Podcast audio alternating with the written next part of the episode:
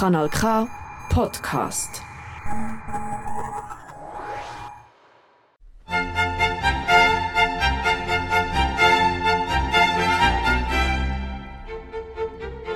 У голос українською.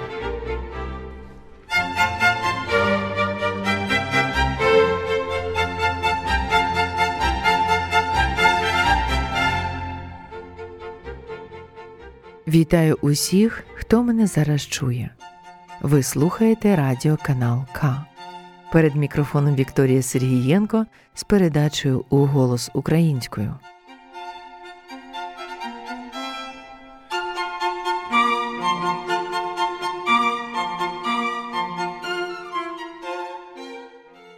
Юрій Клен німецько-український поет, прозаїк, публіцист, перекладач і літературний критик. Його справжнє ім'я Освальд Бургард, за походженням німець, народився в 1891 році в селі Сербинівці на Поділлі, помер в 1947 році в Німеччині. Від запалення легень. У 1920-х роках Освальд Бургард належав до групи українських неокласиків, до своєрідних романтиків так званого українського відродження, покоління українських діячів літератури, які стали жертвами сталінських репресій кінця 30-х років. Ядро неокласиків з 12 учасників склали п'ятеро поетів Микола Зеров, Максим Рильський, Михайло Дрейхмара, Павло Филипович та Освальд Бургард. Огроно п'ятірне нездоланих співців, крізь бурю й сніг гримить твій переможний спів, що розбиває лід от чаю і зневіри. Поет Дрейхмара у сонеті Лебеді стосовно своїх товаришів ужив вираз гроно п'ятірне, яке стало синонімом терміна неокласики. Вони писали інтелектуальні вірші, орієнтовані на освіченого читача. Вони любили сонети, розглядали теми та постаті європейської культури та історії, зокрема греко-римської античності. Неокласики створювали елітарну міську літературу, прагнули дистанціюватися як від романтичних фольклорних традицій української поезії, так і від пролетарської літератури. Неокласики говорили про важливість орієнтації на культурну Європу. Неокласицизм, казав Юрій Клен, більше, ніж форма, це і духовний зв'язок з Європою. Перші свої твори Юрій Клен написав німецькою мовою, а пізніше, вже за кордоном, переклав їх українською. У час національно-культурного відродження він був більш відомий своїми перекладами та науковими розвідками. З 1930-х років українська література мала лише один толерований владою стиль, так званий соціалістичний реалізм, і єдиний законний метод літературної критики марксизм. Український неокласицизм не вписувався в радянську парадигму і тому був заборонений аж до 1960-х років. Коли Максима Рильського ненадовго заарештували в 1931 році, Бургард, який раніше вже побував у більшовицьких катівнях, зрозумів, що репресії неминучі, і втік із родиною з радянської України до Німеччини. А невдовзі у львівському журналі Вісник з'явилися його сонети, підписані псевдонімом Юрій Клен. Ймовірне використання цього питому українського псевдоніма засвідчувало його бажання підкреслити свою належність до українського культурного простору. У своїй творчості він продовжив традицію київських неокласиків. Його твори стали неперевершеним зразком своєрідної поетичної публіцистики, непересічним творчим відгуком на історичні виклики і трагічну долю свого покоління. Він засуджував будь-якого імперського загарбника, схильного цинічно поглинати інші народи, приносити їм страждання, кров і смерть. Він був палким прихильником України, прагнув її перетворення з об'єкта ненатлих апетитів зажерливих сусідів в повноцінного суб'єкта історичного поступу і історичного буття. Творчість Юрія Клена розквітла на еміграції і тепер повертається до рідної землі в новітнім осмисленні його життя і спадщини. Хто не знає свого минулого, той не вартий майбутнього, хто не відає про славу своїх предків, той сам не вартий пошани. Безсмертний вислів Максима Рильського. Ми повертаємо своє минуле, що було заховане у засекречених архівах і фальсифіковане радянським режимом, і, зокрема, так звані забуті імена. Без їх повернення неможливо уявити цілісну картину української історії та духовного поступу українців. Для того, аби українська нація звільнилась від ідеологічних мистифікацій минулого, аби наступні покоління мали змогу знову і знову відкривати для себе скарби культурної спадщини рідного народу, аби берегти і усвідомлювати їхню вагу у цивілізаційному розвитку людства, треба, щоб ані забутих імен, ані білих плям в історії і літературі не було. Юрій Клен пройшов сталінським пеклом. Його твори були написані за живими враженнями того, що він пережив в Україні і що спостерігав на власні очі. Вершинними здобутками Юрія Клена поета є поеми Прокляті роки та Попіл імперії, знищення української культури в добу сталінізму, нелюдська жорстокість Другої світової війни. Ось центральні теми цих творів. Власне, поема Прокляті роки, яку я сьогодні буду читати, це прощання з Україною і прокляття на голови її катів. Цей твір, написаний у 1937 році, називають іноді реквіємом. Голос Юрія Клена це голос оцілілого очевидця, який свідчив проти тоталітарної системи, що нищила українську культуру та історичну пам'ять, людську гідність та життя загалом. Автобіографічний епізод перебування автора у полтавському підвалі смертників чекістській в'язниці демонструє національну самототожність ув'язнених через співані ними українські пісні, які тодішня влада вважала контрреволюційними. Це дозволяє йому збагнути глибину й обсяг української трагедії, подивитися на неї очима усіх мертвих, живих і ненарождених земляків своїх в Україні і не в Україні. Загальне відчуття трагедії посилювало й те, що усі його друзі, які залишилися в Україні, стали жертвами сталінських репресій. Тому поема Прокляті роки це ще й данина їх пам'яті.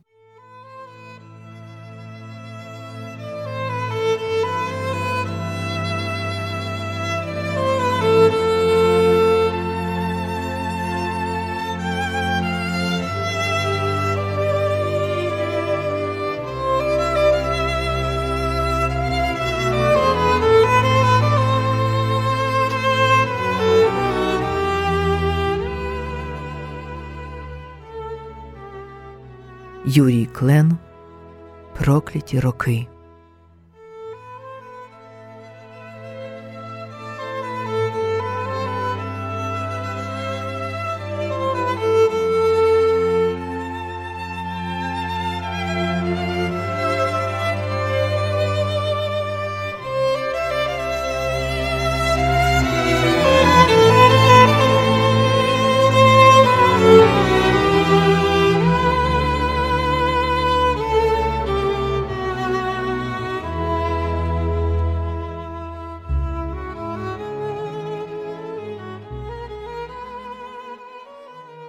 Якась смутна і невесела осінь.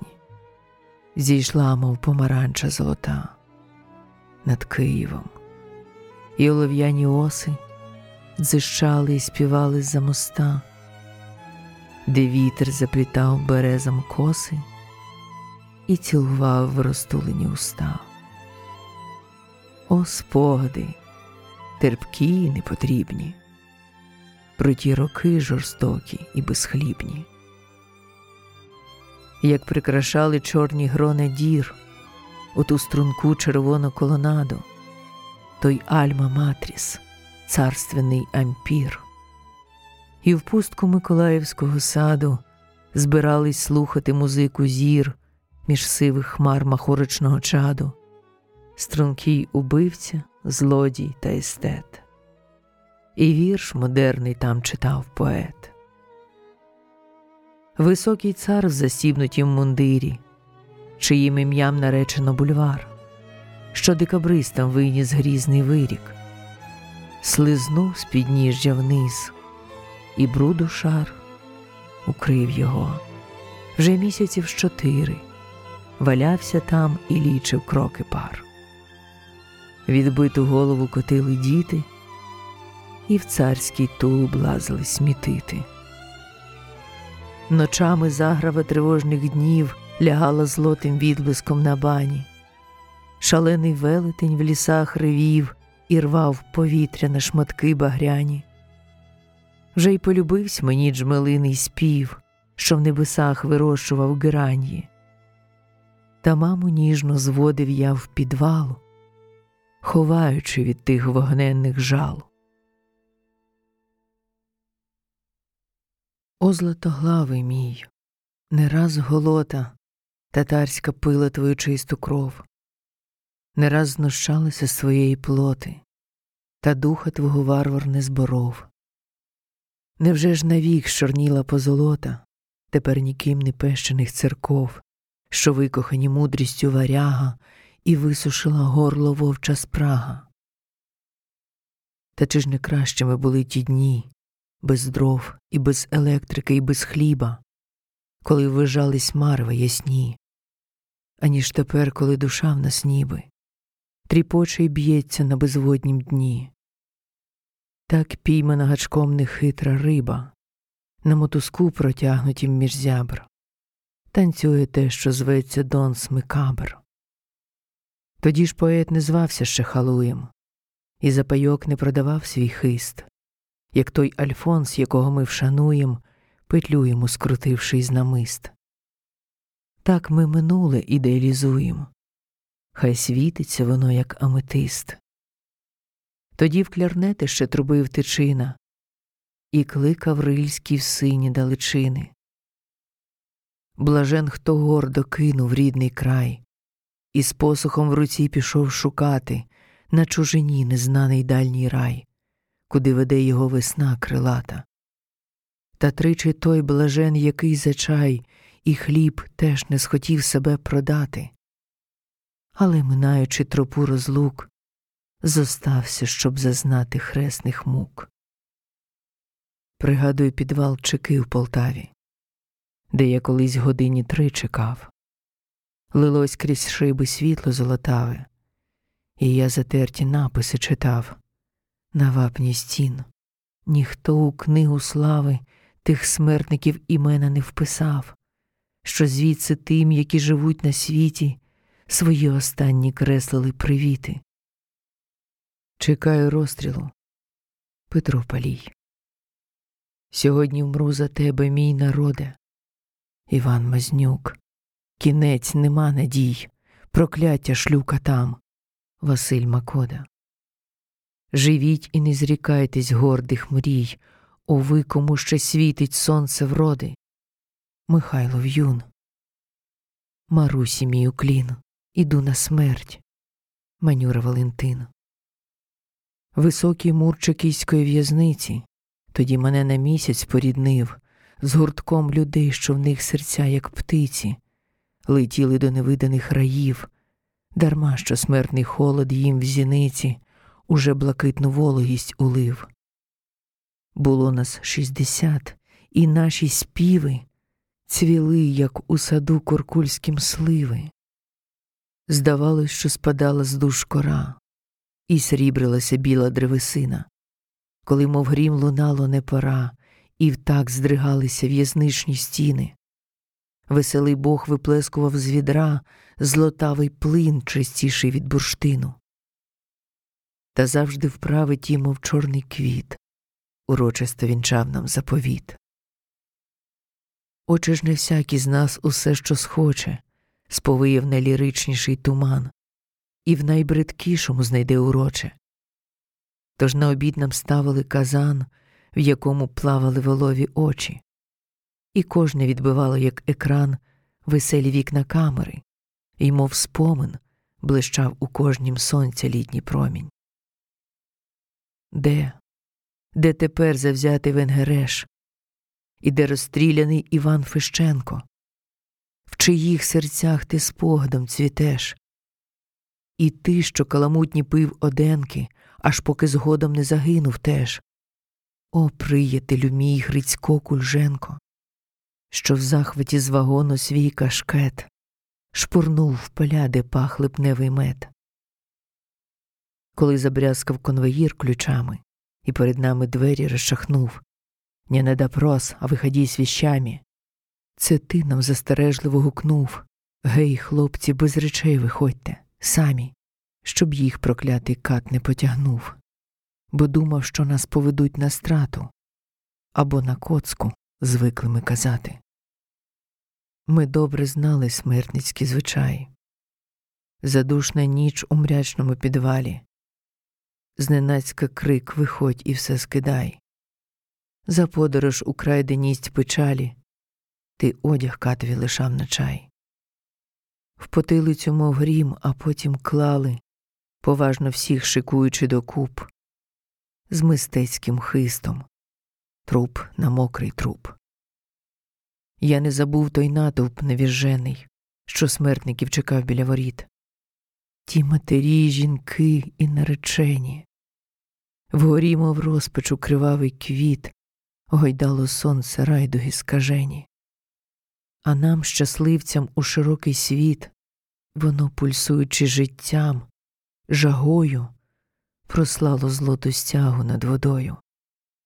Нас виглядали і зорили шлях, старі жінки, спираючися отин, і нам, щоб ми прийшли по килимах, під ноги кидали шматки полотен, а під селом назустріч у житах ішов на чолі сім'ї отець Суботін, і в руках піднятих догори нам серце ніс, немов святі дари. Але в тюрмі я, мов дитя у школі, навчивсь кохати сонце і життя.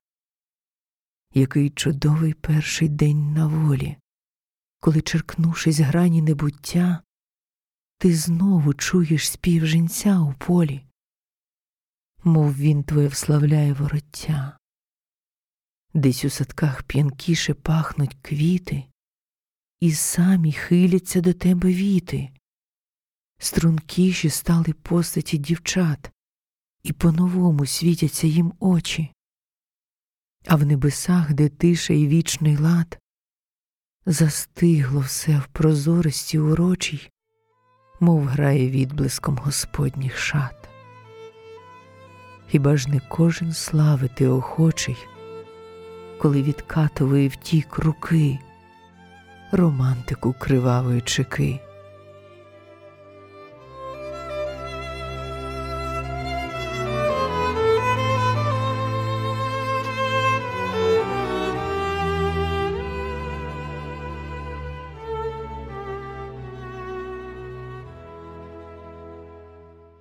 Тепер кати не ходять у китайці, ні Латіса, ні Петерса нема, бо з моди вийшли латиші й китайці.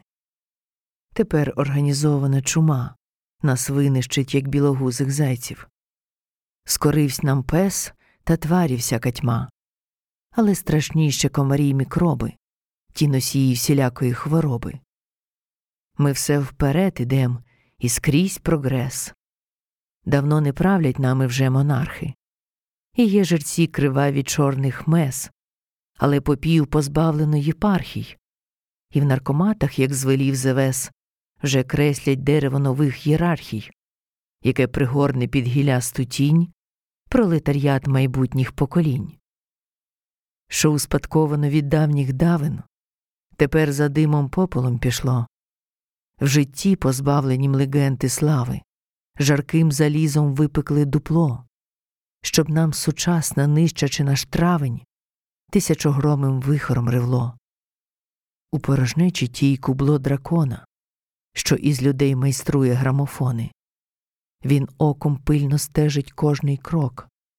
Він по ночах за лисою горою на сореміцький скликує танок. Сповивши ката пурпуром героя, звелів він, щоб не мали ми думок, які не є стандартного покрою.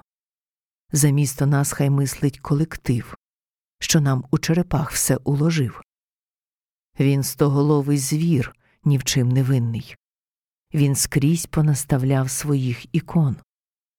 Він правду нам дає для всіх єдину, нехибну й непомильну, як закон, і ми її шануєм аж до згину. Склепляє очі нам червоний сон, і крутяться невпинно каруселі, де ми страшні фігури в грі веселій. Йому на кабель мало наших жил, ні слово, ані чин його не зрушать. йому не досить наших утлих тіл, йому до дна віддати треба душу, щоб він пообтинав їй рештки крил, і древо мислено трусив, як грушу, щоб, розкроївши скалпелем нам лоб, він кожну думку брав під мікроскоп. І охоронник юдиних традицій на батька він нацьковує дітей.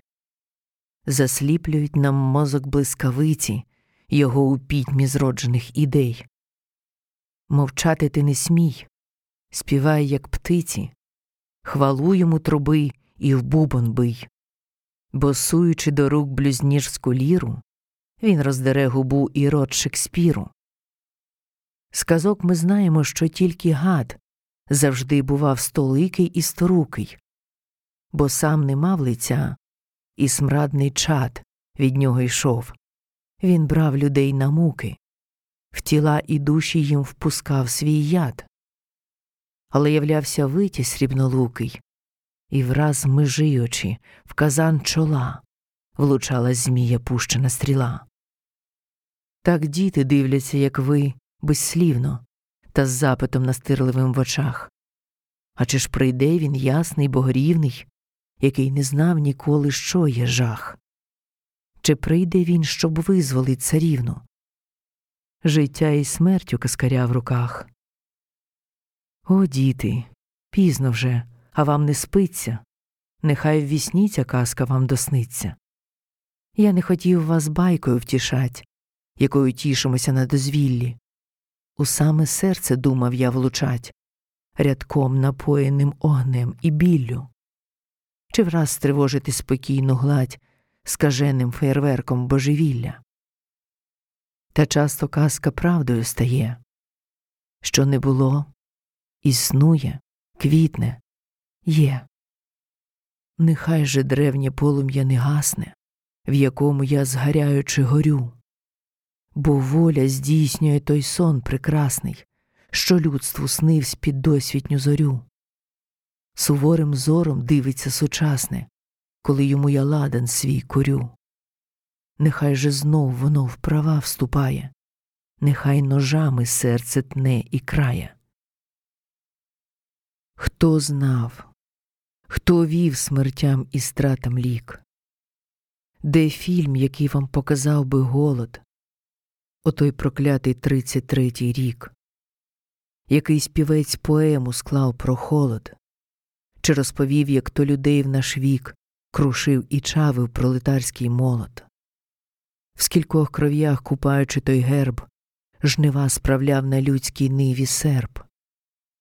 О, скільки раз по місту Чорний ворон шугав зі сну, хапаючи людей, коли вставала пітьма чорним бором, зіхаючи пащеками ночей, і падав присуд, скорий чи не скорий, во славу ще нездійснених ідей, що їхні гасла вкрили двері храмів, що їхній намол світ роками плямив. Але нехай в нерадісній добі вогняним квітом квітне давній спомин, слова співцем проказані в журбі, ні соколу, ні кречету лихому не ляжем на поталу, і не тобі, о чорний вороне. В багрянім громі ревла небесна твердь, як і тоді ряхтіли гриви ржаві і руді. У ті роки великої руїни такий рясний нечуваний врожай послав Господь нещасній Україні, якого доти ще не бачив край. І знову доля в грімі невозмінній, не на тлі орд, не на жирові зграй, все кинула на пожру і поталу, та реготом безгучним реготала. Зерно у купах пріло під дощем, кудись у море, в безвість, за границю, щоб насадити скрізь цей наш едем, немов витріскуючи із криниці, переливаючись рідким вогнем, текло струмками золото пшениці. Ми тільки бачили той тьмяний блиск, на горлі ж ми відчули пальців стиск. Тоді дурні грицькі і опанаси вмирали, як у зливу комарі, тоді по селах їлось людське м'ясо, і хліб пекли з розтертої кори. Дивилися голодні діти ласо на спухле тіло вмерлої сестри. Так ми, хоч і покинули печери, в двадцятім віці стали людожери. Натуживши охлялі рештки сил, ті трупи, що недавно поховали, викопували потай із могил, одежу з них грабуючи, здирали, чи ж не складали падла до барил і не витоплювали з мертвих сало. Тоді по хліб до міста йшов селюк, і там лягав, вмираючи на брук. В той рік познищувано всі собаки і повиловлювано всіх котів. Та це пусте, це тільки шум і накип на поверхні схвильованих часів. Не слало небо нам тривожних знаків, нам хвіст комети жаром не пашів. Ні, ні, у мертвій тиші летаргічній спливали ночі нам, як сни магічні. Клекоче нам розпечене нутро, хто вичерпає нам шоломом горе, хто в душу нам плесне дощу відро, або який архангел винозорий з свого крила позичить нам перо, щоб ту скажену гру фантасмагорій ми записали на блакитнім тлі, де літери горіли б нам у млі. Які багряні грізні епопеї нащадкам міг би геній розгорнуть, якби писав він кров'ю своєю, плеснувши нам в лице ту каламуть, і змалював нового фарисея і до Голготи страдницької путь. Але всі казні, гибелі і втрати не перечислити й не зрахувати. Та щоб не потомитися у край, нехай читач перепочине трошки, і щоб забути пролетарський май, хай меду рідного скуштує ложку. Йому на очі я зведу той рай, де усміхаються в житах волошки, і понад степом сонце золоте завжди старою барвою цвіте. Там, перепрівши у гарячих снах, посеред вод безмовних і широких, татарське зілля пахне у ставках, там дні шумлять і плещуть у лотоках, там золотом соломи світить дах, там жаби мирно кумкають в осоках, і, не підпавши під нічий декрет, росте собі на волі очерет. Там кетяги рожевої калини святкують її коралями сувій, і дише в ніздрі духом полонини між пальцями розтертий деревій. Там вранішня зоря й світанки сині, щоранку сходять у красі новій, і десь на дзеркалі німої тиші дзвінке весло свої узори пише. Там віє вітер у просторах диких, і пахощі терпкі несе нам скруч, в рівнинах неосяжних і великих, там віщий місяць сходить ліворуч, і чисте срібло лється в чистих ріках, і тане в небі журавлиний ключ. Про це ще по російськи скільки мога писали Олексій Толстой і Гоголь. А про красу заквітчаних долин, про любі серцю камиші і хащі, про те, як пахне на межі полин, і про вигнанця долю злу й пропащу, який не бачить рідних луговин. За мене ще майстерніше і краще вам оповів би половецький хан, якому хтось дав нюхати Євшану.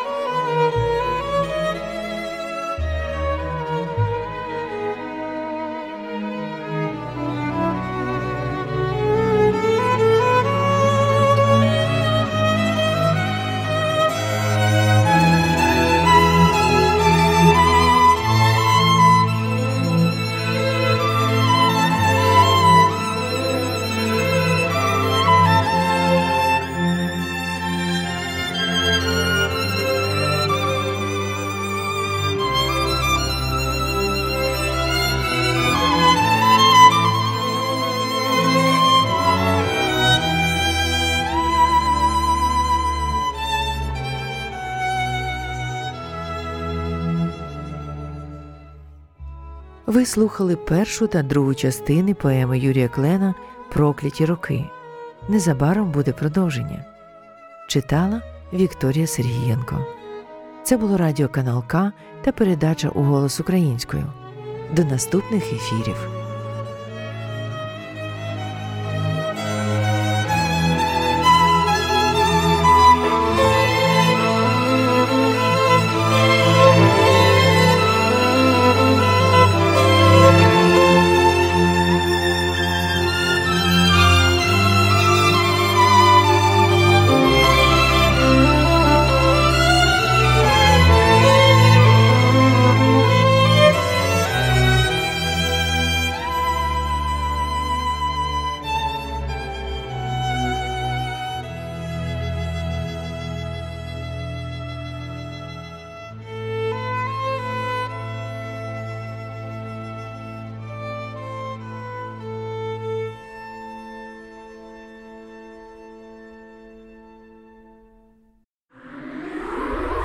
Das ist ein Kanal K Podcast. Jederzeit zum Nachhören auf kanalk.ch oder auf deinem Podcast App.